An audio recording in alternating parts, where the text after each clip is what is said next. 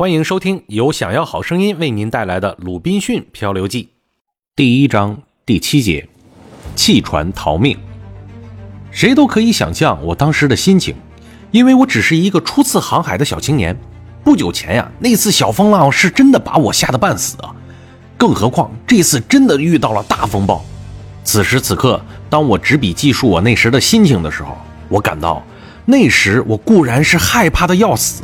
使我更害怕的是，我想到我违背了自己前不久做出的忏悔，并且又像在前次危机中那样，重新下定了种种的决心。这种恐惧感比我害怕死更加的严重。此时的心情就是如此了，再加上对风暴的恐惧，那种心理状态，即使我现在也无法用笔墨来描述。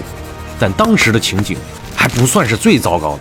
最糟糕的是，风暴越刮越猛，就连水手们自己也都承认，他们平时从未遇到过这么厉害的大风暴。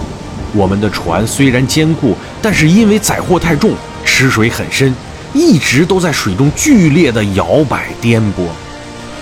只听见水手们不停地叫喊着：“船要沉了！”当时我还不知道“沉”是什么意思，这对于我来说也许是件好事儿。后来我问过别人以后，才明白究竟。这个时候风浪更加凶猛了，我看到了平时很少看见的情况：船长、水手以及其他一些比较有头脑的人都不断的在祈祷，他们都感到船随时都有沉没的危险。到了半夜，更是灾上加灾。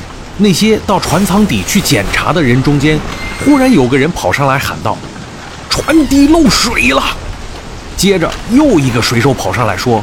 底舱里已经有四英尺深的水了，于是全船的人都被叫去抽水。我听到船底漏水的时候，感到我的心好像是突然停止了跳动。我当时坐在我自己的舱房的床边，一下子就感到再也支持不住了，就倒在了船舱里。这个时候，有人把我叫醒，说我以前什么事儿也不会干，现在至少可以去帮着抽水。听了这句话，我立马打起了精神，来到了抽水机旁，十分卖力地干了起来。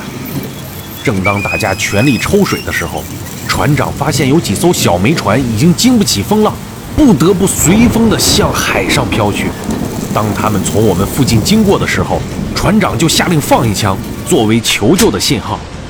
我当时不知道为什么要放枪，听到枪声大吃一惊，以为船破了，或是发生了什么可怕的事情。一句话，我被吓得晕倒在了抽水机旁。这种时候，人人都只顾自己的生命，哪里还会有人来管我的死活？也没有人会看到我到底发生了什么。这个时候，另一个人立刻上来接替我抽水。他上来的时候，把我一脚踢到一边，任我躺在那里。他一定以为我已经死了。过了好一会儿，我才苏醒过来。我们继续不断的抽水，但舱底里的水是越进越多，我们的船显然不久就会沉没了。这个时候，尽管风势略小了一些，但船是肯定不可能驶进港湾了。船长只能不断的鸣枪求救。有一艘轻量级的船顺着我们的面前飘过，就冒险放下了一只小艇来救我们。小艇上的人冒着极大的危险才滑进我们的大船，但我们无法下到他们的小艇上面。他们也无法靠近我们的大船。最后，小艇上的人拼命地划桨，舍死相救。我们则在船尾抛下一根带有浮筒的绳子，并尽量把绳子放到最长。小艇上的人几经努力，终于抓住了绳子。我们就慢慢地把小艇拖进船尾，船员们才得以下到小艇上。此时此刻，我们已经无法再回到他们的船上了。大家一致同意，任凭小艇随波漂流，并努力向岸边划去。我们的船长许诺，万一小艇在岸边触礁，他将给他们的船长照价赔偿。